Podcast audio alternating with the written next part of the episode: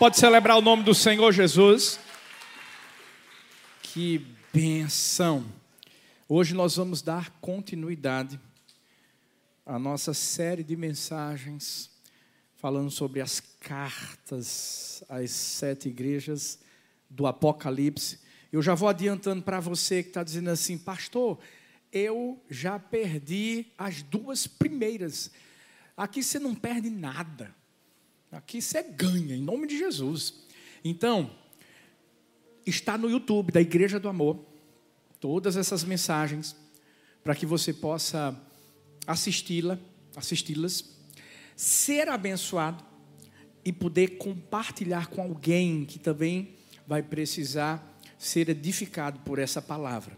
Então, está lá no YouTube da Igreja do Amor. Aproveita, você que ainda não se inscreveu, se inscreve, porque todas as mensagens que nós pregamos aqui, lá do Brasil também, né, estão à sua disposição para que você continue crescendo na graça e no conhecimento do Senhor Jesus. Essas mensagens têm sido muito, muito edificantes. Só recapitulando para você se situar, nós iniciamos falando sobre a igreja de Éfeso, a necessidade de ela voltar ao primeiro amor. E no domingo passado falamos sobre a igreja de Esmirna, Esmirna. E a necessidade de sermos uma igreja que mesmo sob pressão, ei, nada vai nos mover do lugar em que Deus nos colocou. Hoje nós vamos falar sobre a igreja de Pérgamo. E só para você ter uma ideia do quanto essa cidade era importante e influente na Ásia, né, onde se encontra lá a Turquia. A igreja ou a cidade de Pérgamo era justamente a capital da Ásia. Se você acha que, ouvindo o que você ouviu sobre Éfeso e Esmirna, Éfeso, Esmirna, cidades né, marítimas, um comércio intenso, uma influência enorme. Só para você ter ideia, a cidade de Pérgamo era muito mais influente do que Éfeso e Esmirna. Não apenas por ser a capital da Ásia, mas também por carregar no seu próprio nome. O que é que vem à a, a, a, a, sua mente quando você ouve a palavra Pérgamo? Pergaminho. Quem está aqui comigo? Quem está aqui comigo? Daqui a pouco o pergaminho chega aqui, que eu não encontrei. Mas pergaminho. Isso quer dizer que essa cidade era uma cidade muito influente no conhecimento. Lá se encontrava a segunda maior biblioteca do mundo. Eram mais de 200 mil manuscritos. Eles utilizavam-se do papiro que vinha do Egito, e teve um momento em que o Egito não mandou mais o papiro, e eles inventaram o pergaminho, que se tornou, inclusive, muito mais utilizável do que o papiro. Era uma cidade que exercia uma influência no termo de ideias ou ideais. Se a gente fala sobre a igreja de Esmirna, relembrando um pouco do que nós conversamos no domingo passado, nós vamos entender que essa igreja estava vivendo sob uma pressão enorme. Uma pressão que era muito mais externa do que interna uma pressão que era mais vista. E essa igreja de Pérgamo aqui vivia debaixo de uma outra pressão. Era um outro tipo de batalha e que não se torna diferente daquela que enfrentamos nos dias de hoje. Era uma batalha silenciosa. Por isso que o tema dessa mensagem é a batalha silenciosa. E por que silenciosa, pastor? Porque essa batalha se dava no meio das ideias, doutrinas, ensinamentos. A tentativa de, através de ideais diferentes, a igreja de Pérgamo ser envolvida num engano, que parecia ser uma coisa tão simples, mas que não era. E é aí que Jesus escreve à igreja de Pérgamo através de João. E só recapitulando, você vai saber que João está na ilha de Pátimos, preso porque ele não aceitou justamente imposições que foram colocadas diante dele, de uma forma especial, pelos romanos. João permaneceu fiel, fiel até a morte. E ele, debaixo de uma revelação que veio a ele em espírito, ele começa a escrever para as igrejas, mostrando o que estava acontecendo e a forma que cada igreja precisaria se posicionar. E a Bíblia então vai nos mostrar em Apocalipse capítulo 2, versículo 12 ao anjo da igreja em Pérgamo, escreva: Estas são as palavras daquele que tem a espada afiada de dois gumes. Sei onde você vive, onde está o trono de Satanás. Contudo, você permanece fiel ao meu nome e não renunciou à sua fé em mim, nem mesmo quando Antipas, minha fiel testemunha, foi morto nessa cidade onde Satanás habita. No entanto, tenho contra você algumas coisas. Você tem aí pessoas que se apegam aos ensinos de Balaão, que ensinou Balaque a armar ciladas contra os israelitas, induzindo-os a comer alimentos sacrificados a ídolos e a praticar imoralidade sexual. De igual modo, você também tem os que se apegam aos ensinos dos nicolaítas. Portanto, arrependa-se. Senão, virei em breve até você, e lutarei contra eles com a espada da minha boca. Aquele que tem ouvidos, ouça o que o Espírito diz às igrejas: ao vencedor darei do maná escondido, também lhe darei uma pedra branca com um novo nome nela inscrito, conhecido apenas por aquele que o recebe. Essa carta é, na verdade, um brado do coração de Jesus para nós que somos a igreja contemporânea. O ponto central dessa carta aqui é nos alertar sobre o risco que nós estamos vivendo nos dias de hoje. E que risco, que perigo é esse, pastor? A mistura do povo de Deus com o engano doutrinário e a imoralidade do mundo. Essa palavra Pérgamo significa também casado. Em outras palavras, Jesus estava querendo mostrar para aquela igreja o comprometimento que ela precisaria ter com aquele que era o seu noivo. Porque quando a Bíblia fala sobre a igreja, fala dizendo que nós somos a noiva de Cristo. E a noiva tem que ser santa, pura e incontaminada. Por isso que nós vamos ver Jesus iniciando suas palavras à igreja de Pérgamo de uma forma bem contundente. A expressão que ele utiliza aqui é: ouça as palavras daquele que tem a espada afiada de dois gumes.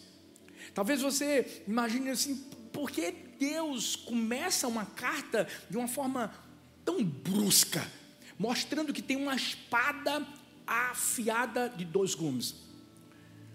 Primeiro, porque o símbolo da cidade de Pérgamo era uma espada.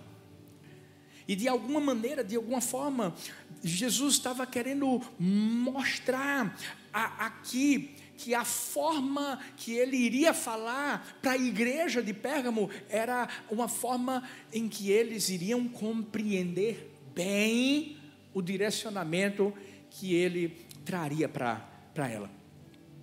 Até porque a espada era o símbolo da cidade e um império romano, através desse símbolo, tinha dado direito a cada habitante de Pérgamo a usar a pena de morte, sempre que eles precisassem dela.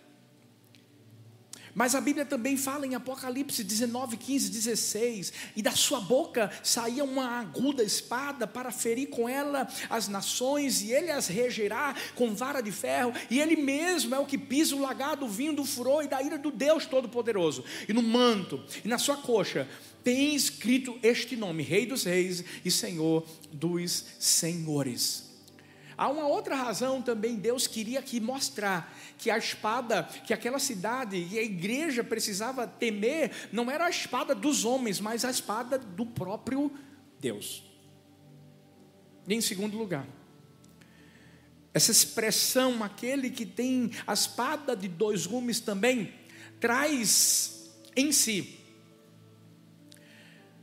a necessidade de que aquela igreja entendesse que estava numa batalha intensa.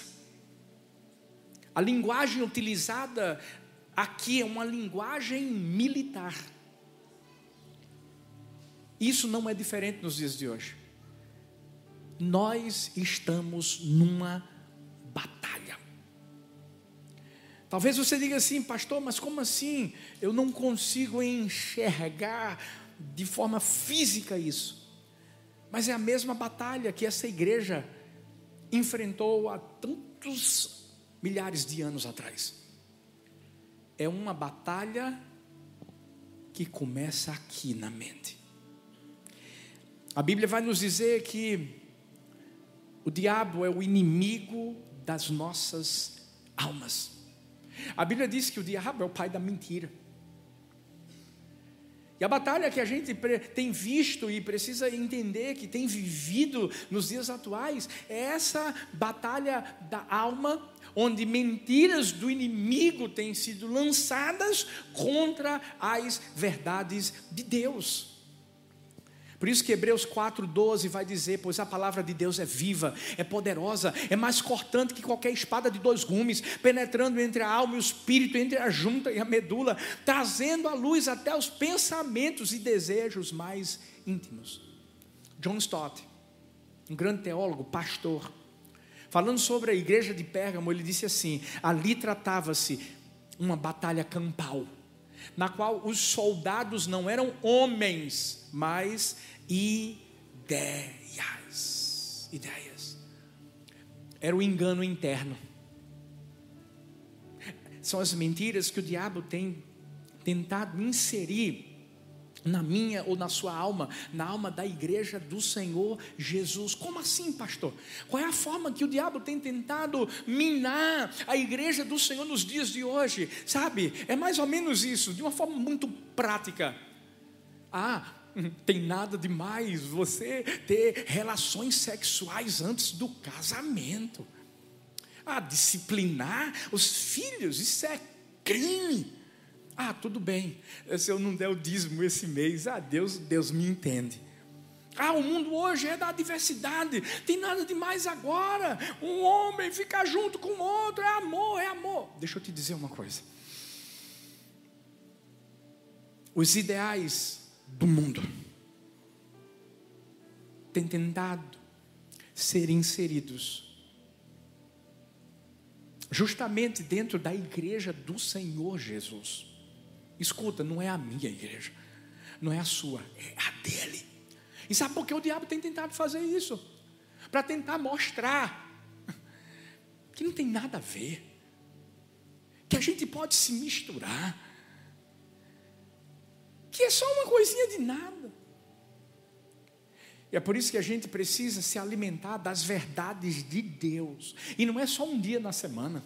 Não é só aqui no templo ou, ou, só na célula, é todo dia. A gente precisa ouvir a palavra, precisa receber essa palavra. Até porque, quando a Bíblia fala que aquele que tem a espada de dois gumes, ei, é mostrando também o sinal que é a palavra de Deus na nossa vida. Quando a gente começa a lê-la, sabe, as coisas começam a ficar mais claras e a gente começa a entender: isso aqui é de Deus, isso aqui não é. E eu não estou dizendo isso porque é o pastor que falou, não, é porque a Bíblia falou, é a voz de Deus para mim e para você. João 8,36 diz: Pois o Filho vos libertar verdadeiramente, sereis livres. É só Jesus que liberta. Só Jesus que traz as verdades que precisam ser inseridas dentro do nosso coração para nos mudar. E essa igreja viveu isso. Se eu tivesse que, que dar um título para a igreja de Pérgamo, eu daria o seguinte título: A Igreja da Palavra. A igreja que não abriu mão de viver a verdade que já havia sido inserida dentro do seu coração e que deixou as mentiras do diabo e do inferno de lado. Como é que essa igreja venceu? Como é que essa igreja conseguiu suportar tamanho ataque e batalha que ninguém conseguia, de certa forma, ver, vê-la nos olhos físicos, mas de uma forma espiritual, de uma forma silenciosa? Era o que estava acontecendo. Como essa igreja venceu isso? E como é que a gente consegue vencer também? Para que nossos filhos não sejam atingidos, para que a nossa família não seja atingida, para que a sociedade não seja atingida. A primeira atitude, lição que essa igreja tomou foi de não se render a qualquer trono. Apocalipse 2,13 diz assim: Eu sei onde você vive, onde está o trono de Satanás, contudo você permanece fiel ao meu nome, não renunciou à sua fé em mim, nem mesmo quando Antipas, minha fiel testemunha, foi morto nessa cidade onde Satanás habita. Gente, o próprio Deus estava dizendo assim: o lugar onde vocês estão não é bom. Deus estava dizendo assim: eu sei que onde vocês se encontram tem um trono, e o trono é de Satanás. Por que Deus está dizendo isso? Sabe por quê? Porque Pérgamo era uma cidade pagã. Se a gente viu que, que em Esmirna ou, ou, ou em Éfeso deuses falsos eram adorados, sabe onde é que tudo começou? Em Pérgamo. A verdade é que aquela cultura demoníaca da, da, da, idolatria e de falsos deuses tinha começado em Pérgamo e saiu eh, influenciando outras cidades. Havia um templo de um deus, um falso deus chamado Zeus. Era como se fosse um ponto turístico e todos os dias a fumaça de sacrifícios a Zeus subia naquela cidade. Havia um outro falso deus chamado Esculápio, que era considerado o deus da cura. As pessoas iam para templos onde sacerdotes médicos eh, exerciam curas na vida das pessoas. A crendice misturava-se à ciência. E as curas eram atribuídas a esse deus Esculápio. Qual era o símbolo? A serpente. Serpente. Por isso que na medicina. Qual é o símbolo da medicina? A serpente. Mas a gente sabe que essa medicina é outra coisa. Mas aqui, a gente sabe quem é a serpente. Porque está lá em Gênesis, que rasteja, que enganou Eva, que enganou Adão. A verdade é que não era Zeus, não era Esculápio, não, não, não, não. A gente sabe que o trono que tinha sido levantado naquele lugar era o trono de Satanás. Mas deixa eu te dizer uma coisa, veja que coisa linda. A Bíblia é detalhista em tudo que traz. Porque a Bíblia vai nos mostrar que Pérgamo habitava onde o trono de Satanás estava. E essa palavra habitar no grego é katoken Significa residentes em um estado permanente, em um lugar estabelecido. Ao mesmo tempo que Deus chega para dizer assim: essa cidade é horrível. Ei, ei, tem um trono do diabo nesse lugar. Mas Deus nos diz assim: saiam daí. Não, não, não. Deus diz assim: vocês estão permanecendo. Você sabe por quê? Porque a igreja do Senhor é um farol no meio da escuridão. A gente é luz no meio das trevas. E o que Deus queria mostrar à igreja de Pérgamo era isso: permaneçam, mesmo no lugar onde existem falsos ensinos, a corrupção, a inveja, a desonestidade, ei, as mentiras. Vocês têm que permanecer. Eu sei que a gente não está nessa nação por acaso. Eu sei que cada pessoa foi trazida a essa nação com um propósito. Sabe qual é o maior propósito da igreja? Não é do amor, é a igreja do Senhor Jesus espalhada nessa nação. É levar luz, é levar salvação, é levar transformação, é mostrar que existe sim uma esperança. E essa esperança não morreu, continua viva e pode mudar a vida de qualquer pessoa. Ah. Essa igreja entendia o seu chamado. Entendia que eles eram profetas para a sua geração e por isso que eles não, não estavam se rendendo a esse trono eles não estavam permitindo que essas mentiras entrassem em suas casas, não estavam permitindo que essas mentiras entrassem no seu trabalho, eh, não estavam permitindo que essas mentiras entrassem, inclusive, na igreja, e não importava o que aconteceria, eles iriam permanecer firmes. É tanto que, quando a Bíblia fala de Antipas, Antipas provavelmente era o pastor dessa igreja em Pérgamo, ele foi morto. Você sabe?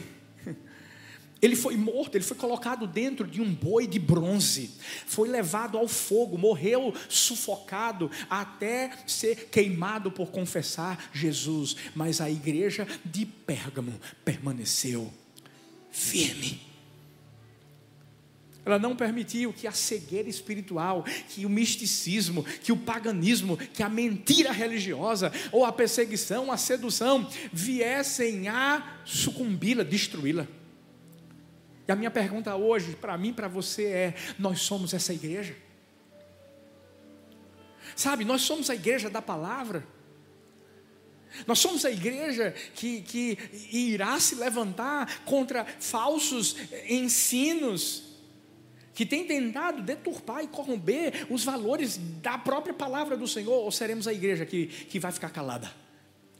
Ou será a igreja que vai dizer: é, não, não tem nada demais, é, não, vamos viver dessa forma, ah, não, que é isso, vivemos em dias modernos. Não, não, não. Igreja é uma única igreja, é a igreja que foi lavada e remida pelo sangue do Cordeiro, é a igreja que tem o espírito da verdade, não é o espírito do engano, é a igreja que se levanta e se posiciona quando todo mundo fica parado. Por isso que Deus olha para essa igreja para dizer: Eu sei que vocês estão habitando no lugar onde Satanás está habitando, mas eu tenho orgulho de vocês, porque vocês estão firmes. Porque vocês entendem que é nesse lugar que vocês têm que fazer a diferença. Sabe, às vezes a gente está num lugar trabalhando e, e, é tanta coisa errada, tanta coisa que, que, que não convém e que deixa você mal. Mas deixa eu te dizer uma coisa: Deus te colocou ali para você fazer a diferença. Deus te colocou ali para você ser luz. Deus te colocou ali para você ser sal. Independente de onde você for colocado, quando a gente chegou 21 anos atrás em Paulista, Paulista era conhecida como a cidade mais violenta do Grande Recife. Paulista era conhecida como uma cidade, sabe, que ninguém queria nada com Deus. Ah, uma cidade pobre, uma cidade rendida ao pecado, promiscuidade, uma prostituição enorme naquela cidade, menininhas, sabe, garotas de programa. Mas quando a gente foi para lá, a gente entendeu uma coisa: foi nesse lugar que Deus quis que a gente chegasse. E se, e se, Deus trouxe, eu tenho certeza que Deus vai fazer com que essa cidade seja mudada. E a gente chegou lá dizendo assim: Senhor, muda o nome dessa cidade. Deus faz com que essa cidade seja conhecida, sabe como? Cidade do amor. É cidade do amor. Cidade onde o Senhor vai reinar, cidade onde a gente vai ver transformação, cidade onde a gente vai ver progresso, cidade onde a gente vai ver, Pai, o Senhor estendendo tua mão e trazendo favor e trazendo graça e abençoando essa cidade. E, e, e sabe, não tinha ninguém, eram sete pessoas, mas a gente continuava acreditando. Foi aqui que Deus nos plantou, foi aqui que Deus nos plantou. E, e Deus começou a fazer com que cada sementinha, cada sementinha, cada sementinha começasse a produzir fruto. E aí começou a mudar tudo, começou a mudar e a cidade começou a ficar menos violenta, glória a Deus. E, e, de repente, de repente, a cidade começou a crescer. E Deus foi abençoando, abençoando, abençoando. E, e sabe o que, é que aconteceu? Um dia eu, eu, eu, recebo uma mensagem de alguém numa, numa, no Instagram. E quando eu olho o Instagram, a pessoa está dizendo assim: Você vai fazer o que na cidade paulista? Quais os pontos turísticos da, igreja, da, da, da cidade paulista? E de repente estava lá: Visite a igreja do amor.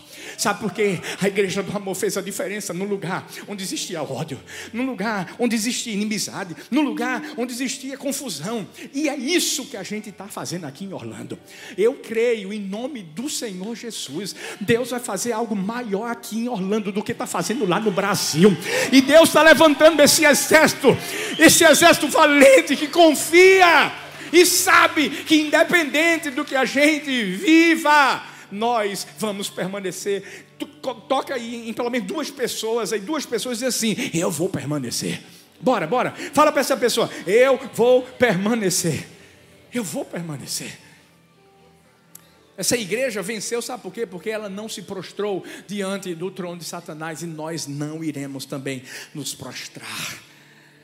Mas tem uma outra lição tão importante que a gente aprende aqui nessa palavra essa igreja tinha cuidado com o engano. Cuidado, cuidado, cuidado. Apocalipse 2, 14, 15, continuando o texto, diz: No entanto, tenho contra você algumas coisas. Você tem aí pessoas que se apegam aos ensinos de Balaão, que ensinou Balaque a armar ciladas contra os israelitas, induzindo-os a comer alimentos sacrificados a ídolos e a praticar imoralidade sexual. De igual modo, você tem também os que se apegam aos ensinos dos nicolaítas. Quando o diabo viu que não ia conseguir nada através da perseguição, mudou a tática, usou a sedução. A proposta agora não era substituição, era mistura. Não era apostasia, era o ecumenismo. Naquela igreja, tinham crentes que permaneceram fiéis, sim mas outros se desviaram da verdade. Como, pastor? Através disso aqui, ó. Ensinos de Balaão. Se você for, for lá para o Velho Testamento, você vai ver que Balaão era uma espécie de vidente, de feiticeiro. E que existe também naquela época outra palavra para vidente era profeta, mas ele era um falso profeta. Tem um momento em que o rei Balaque, rei dos Moabitas, vai procurá-lo e dizer assim: Eu quero que você amaldiçoe o povo de Israel. Três vezes esse cara tentou amaldiçoar e Deus disse assim: não amaldiçoou meu povo, não. Por mais que Balaão não fosse um homem de Deus, mas Balaão tinha muito temor e sabia e conhecia que Deus era poderoso. É tanto que tem um momento, você deve se lembrar, que ele vai montar numa mula e quando monta na mula, a mula não quer sair do lugar, ele fica batendo, batendo, batendo, batendo a ponto de a mula falar com ele. E aí os olhos espirituais dele ser, serem abertos e ele poder enxergar um anjo com a espada. Olha a espada novamente aí, ó. E ali ele não amaldiçoou o povo, mas aí muda a tática. Qual foi a tática? Ao invés de amaldiçoar, ele infelizmente tentou seduzir o povo de Deus através de ensinamentos errados. Mistura jugo desigual, imoralidade sexual. Balão começou a aconselhar os israelitas a participarem das festas idólatras, tendo relações com as mulheres moabitas, incitando o pecado. E deixa eu te dizer uma coisa: o diabo sabe que se tem uma coisa que enfraquece a igreja de Deus é o pecado. Sabe, no Velho Testamento, quando a gente aprende que havia ali na estola sacerdotal uma palavra que dizia assim: santidade ao Senhor. Será mostrando que igreja, igreja, igreja do Senhor Jesus é santa. Não pode se corromper. Não pode se misturar. não, não pode adotar o estilo de vida do mundo. E foi isso que Balaão fez. Balaão começou a dizer assim: que nada, fica tranquilo, pode se misturar. O, mundo faz isso, as moabitas fazem isso, você também pode. E aí vem os nicolaítas, para piorar a situação. E para tentar detupar de uma vez por todas aquilo que Deus estava trazendo. Os nicolaítas eram aqueles que ensinavam. E não é a primeira vez que nós os, os vimos aqui, não. Lá em Esmirna também eles estavam. E sabe, sabe o que, é que eles, eles faziam? Eles tentavam trazer uma graça barata. Tentavam mostrar que, sabe, passou a época da lei. Então, vocês podem viver libertos, mas a liberdade que eles pregavam não era liberdade, era libertinagem. A graça era uma licença para a imoralidade. Era uma licença para viver do jeito que eles queriam. A verdade é que os nicolaítas faziam apologia ao pecado. E quando a gente fala de pecado, deixa eu te dizer uma coisa. Eu não estou falando que nós somos impecáveis na nossa vida, mas a Bíblia mostra que ei, nós podemos vencer o pecado. A Bíblia mostra que existe uma luta da carne, do espírito. Uma coisa é você entender que existe uma luta, e outra coisa é você usar a palavra de Deus para atender a sua carne, e isso é engano. É engano. Gente, o diabo tenta distorcer as coisas. É como uma pessoa que, que consegue a sua carteira de habilitação, bebe, se embriaga, vai dirigir, bate em dez carros e quando o policial chega para ele para falar o que foi que aconteceu, ele vai dizer assim: não, está tudo bem, eu, eu, eu, eu tenho carteira de motorista. É quando a gente entende que a gente tem carteira de motorista para dirigir, não para bater e nem matar as pessoas. É a graça. Nós temos a graça, não, não para que a gente possa usá-la e dizer assim: Deus, está vendo? Eu vou continuar vivendo no pecado porque eu soube que o Senhor me perdoou os pecados do passado, os pecados do presente e os pecados do futuro. Então eu vou viver a vida que eu quero. Não, não, não, não, não. Graça é para a gente pegar e quando vier o pecado, a gente se lembrar o que a gente fez hoje aqui na ceia do sacrifício de Jesus. Ele morreu por mim, ele morreu por você, para a gente ser livre, para a gente ser liberto e não libertino. Graça é uma licença para viver livre, não para cair voluntariamente. Por isso que quando a gente vive para Deus, infelizmente a gente cai, a gente erra prontamente, porque é assim comigo e tem que ser assim com você. Eu, eu creio que é assim com você. Sabe, o Espírito Santo de Deus que habita em nós já fala conosco e a gente está ali dizendo: Deus, eu pequei, contra ti somente pequei, eu fiz o que era mal aos teus olhos, eu quero transformação, eu quero mudança na minha vida. Sabe por quê? A graça não apenas nos perdoa, a graça nos transforma. Esses dias Deus estava falando comigo, dizendo assim: Filho, muitas pessoas estão confundindo adesão com conversão. Tem muitas pessoas que estão pensando que igreja é para você se aderir, porque é um clube. Bora para a igreja no domingo. Bora ouvir uma palavra maravilhosa, vamos louvar, vamos levantar a mão, vai ser bom demais. Depois a gente sai, vive a vida que a gente quer viver. Não, não, não, não. Isso é adesão. No clube você vai, você toma um banho, você se diverte e continua vivendo a sua vida. Na igreja você vai e Deus te pega. E Deus começa a quebrar o homem velho, para destruir, para matar, para te fazer de novo, para te transformar, para você não ser mais quem você era. Feito um Paulo, que era perseguidor dos cristãos, e de repente esse homem se torna um apóstolo, um servo, um discípulo, que vai levar o amor de Deus e dizer: se Deus fez na minha vida, Deus também pode fazer na sua.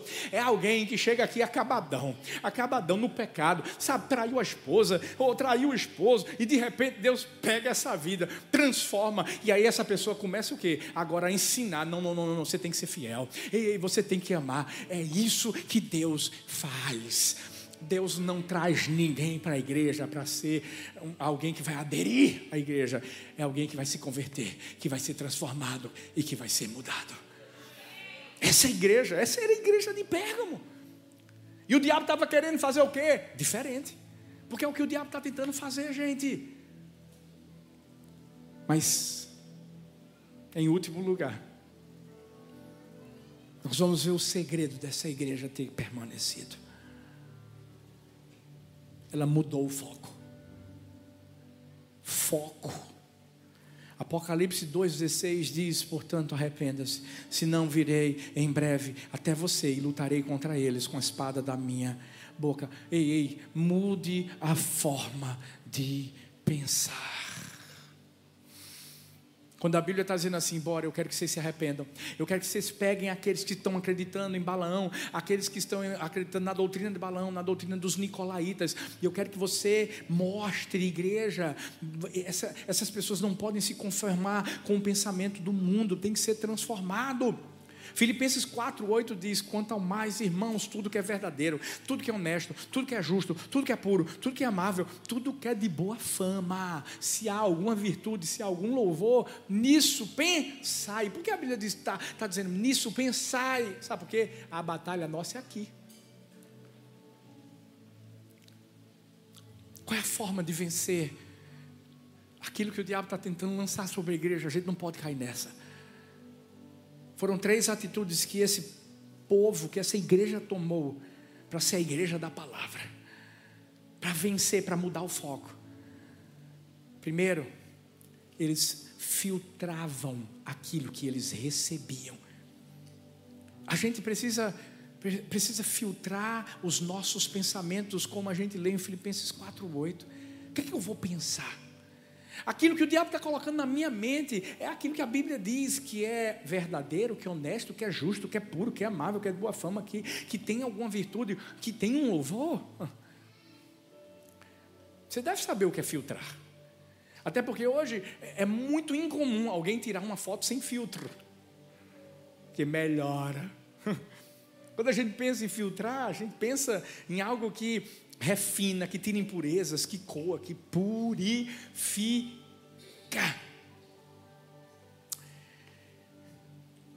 Como é que está sendo justamente esse processo de filtração dos pensamentos na nossa vida? Daquilo que o diabo está lançando, das doutrinas erradas, dos pensamentos enganosos a gente não pode esperar resultados positivos se a gente só recebe informações negativas. Quem é que a gente está ouvindo? Eu vou ser mais profundo. Você ouve a voz de Deus todos os dias. Nós ouvimos a voz de Deus todos os dias. O que é que a gente vê no YouTube?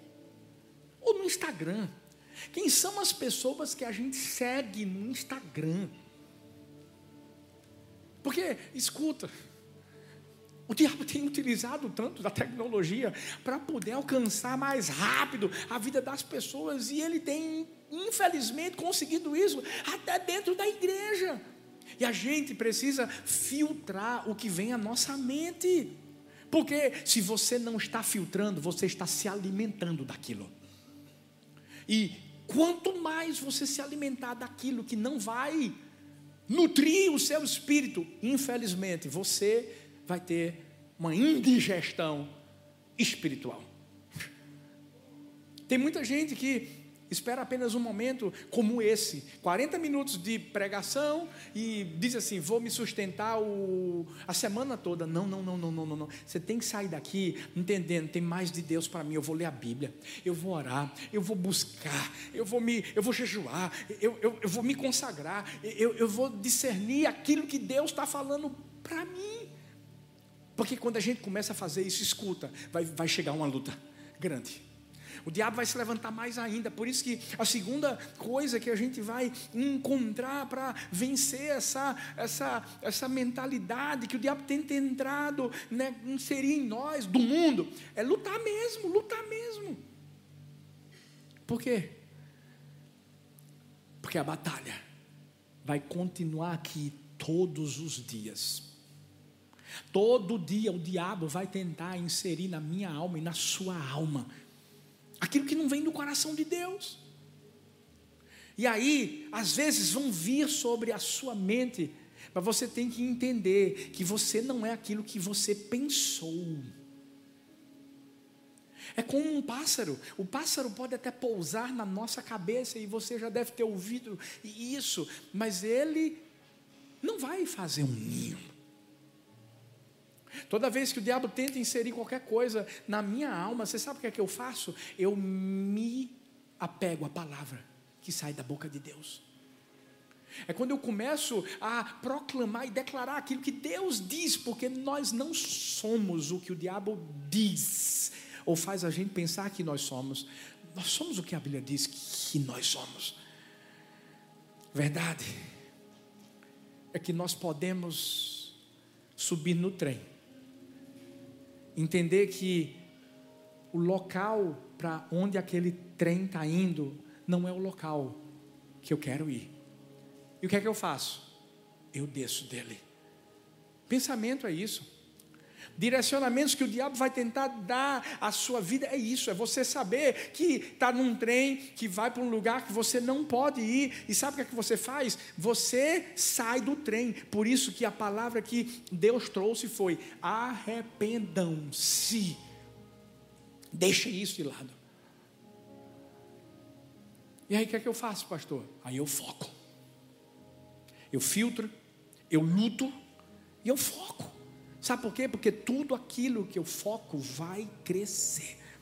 Isaías 26, 3 diz: Tu guardarás em perfeita paz aquele cujo propósito está firme, focado, alicerçado, porque em ti confia.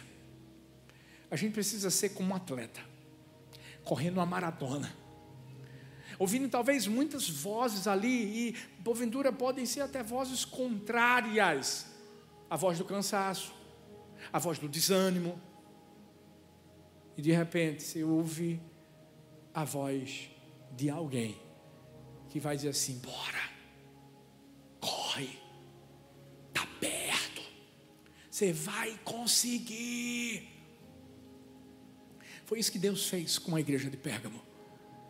Deus disse assim: Eu sei que vocês sabem que o pastor de vocês morreu queimado. Mas vocês vão conseguir. Continuem firmes. Continuem lutando. Continuem focados. Porque Apocalipse 2,17 diz assim: Fique em pé no seu lugar, por favor. Aquele que tem ouvidos, ouça o que o Espírito diz às igrejas. Ao vencedor darei do maná escondido. Também lhe darei uma pedra branca com um novo nome nela inscrito, conhecido apenas por aquele que o recebe. Um maná. Você sabe o que é que Deus estava querendo mostrar para essa igreja? Enquanto o mundo estava tentando entregar para aquela igreja os banquetes luxuosos do mundo, Deus estava dizendo assim: a comida que eu te dou é muito melhor. A pedra branca tem vários significados. Primeiro, era uma espécie de bilhete de entrada em festivais públicos, e segundo, era usada nos tribunais para veredito dos jurados.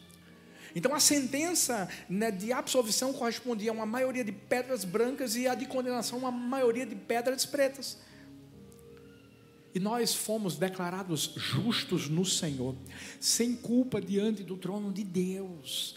O que Deus está dizendo é o seguinte: ei, fiquem firmes, vivam a palavra, amem a palavra não caiam nessa de que, ah, não, parte da Bíblia foi Deus que escreveu, e mas parte foi o homem. Não, não, não. Eu creio na Bíblia, de Gênesis a Apocalipse, e sei que ela foi inspirada pelo Espírito Santo de Deus, de Gênesis a Apocalipse. Nós não podemos arrancar nenhuma página, não pode acrescentar, não pode retirar, não pode colocar um tio, porque ela é a palavra de Deus. E Deus estava falando para essa igreja é o seguinte: tem um maná que vocês vão comer. Tem um alimento espiritual que eu vou dar a vocês que é melhor do que o que o mundo oferece. Ei, tem uma pedrinha branca. que já absolveu. Já tem o nome de vocês porque vocês já foram absolvidos. Ei, na verdade, essa pedra branca é Deus mostrando assim: tem uma festa maravilhosa que eu já preparei para você lá no céu comigo. Então fica firme, continua crendo que aquilo que eu digo na minha palavra é a verdade. E sabe o que, é que vai acontecer? Você vai viver essa verdade. Porque o diabo faz uma coisa. O diabo mascara mentiras dizendo que é uma verdade. Ele chegou para Eva para dizer: Que é isso? Come, pode comer. Vocês vão ser igual, ser iguais a Deus. Uau, mentiras mascaradas. Que a pessoa vai olhar e vai dizer assim: É verdade. E depois que a pessoa come, é tarde demais. Hoje eu quero que eu e você saiamos daqui na certeza de uma coisa. Nós precisamos continuar sendo a igreja da palavra.